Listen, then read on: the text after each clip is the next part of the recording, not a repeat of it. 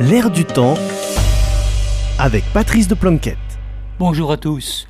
Le pape est au Congo et les Congolais par dizaines de milliers l'accueillent avec enthousiasme dans un pays en proie à la misère sociale, au terrorisme et aux guerres internes, à l'invasion de l'Est par l'armée rwandaise et à la mainmise multinationale sur les ressources naturelles.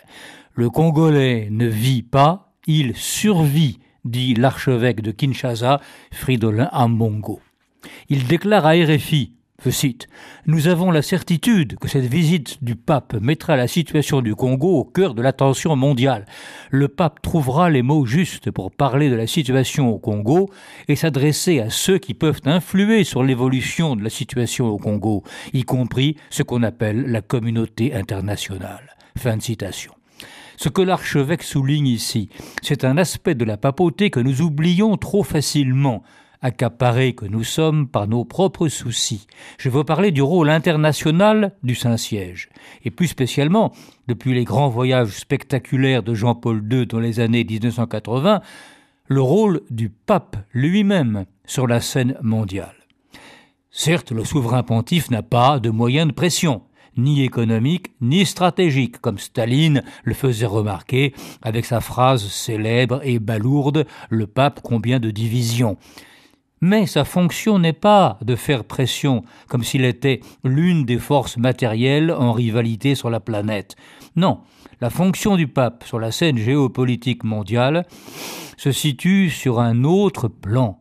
Dans cet aspect-là de son action publique, il est la voix qui appelle les choses par leur nom, loin des slogans et des propagandes, la voix des petits, des faibles et des victimes. Observatoire mondial sans équivalent, la papauté sait discerner, analyser et dénoncer l'évolution du système global et l'inhumanité grandissante des moyens d'affrontement entre les divers molochs qui se partagent les cinq continents. C'est pourquoi, depuis Jean-Paul II, le Saint-Siège, abandonnant la notion scolastique de guerre juste, proclame que toute guerre est en elle-même injuste et catastrophique. Il faut que nous réfléchissions à tout cela. Il faut que nous tenions compte un peu plus du rôle international de la papauté, et qu'aujourd'hui, où refleurissent des aveuglements qui n'apporteraient aucune solution mais ajouteraient de nouveaux problèmes, nous nous informions un peu mieux de l'action du Saint-Siège à travers le monde.